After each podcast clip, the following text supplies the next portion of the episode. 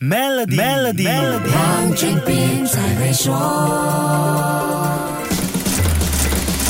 你好，我是黄俊斌。韩国的网络和数字科技在全球市场的确占有一席位置。现在想要在 AI 产业对 OpenAI 和 Google 这些主导公司发起挑战，这也不是没有一拼的实力。韩国在这方面的先锋，正是韩国最主要的搜索引擎 Naver。这家科技公司在2021年开发的 HyperCLOVA AI 模型，成为韩国建立本身 AI 生态系统的先头部队，并且已经使用到很多服务里头。Naver 的口袋也很深，旗下还有即时通信。软件 Line 和艺人直播平台 V Live，而且也运营知名的娱乐平台 Webtoons 和 K-pop Fandom。他目前跟三星电子合作研发优化 AI 的芯片，看来是底气十足啊。其实这背后还有一个原因，就是韩国政府想要借助本身在半导体的优势和完善的 IT 基建，把 AI 技术变成韩国下一个成长的推动力。一切听起来都很美好，可是有韩国商业教授就担心，这个发展势头或许是过度乐观了，因为 Naver 的 AI 运算并不标准化，而且设计过于倾向于韩国本身的服务，这一点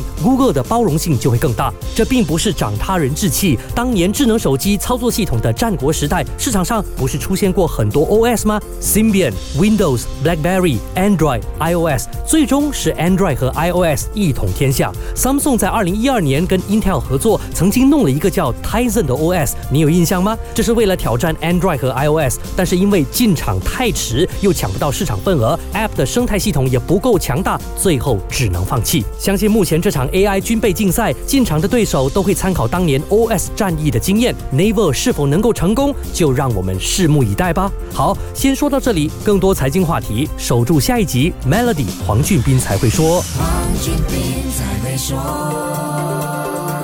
与 Maybank Premium 一起发掘量身定制的财富机会，您还有机会赢取 Apple Macbook Air、黄金及更多奖励。浏览 Maybank Premium Wealth. dot com slash rewards，活动日期为二零二三年五月一日至八月三十一日，需符合条规。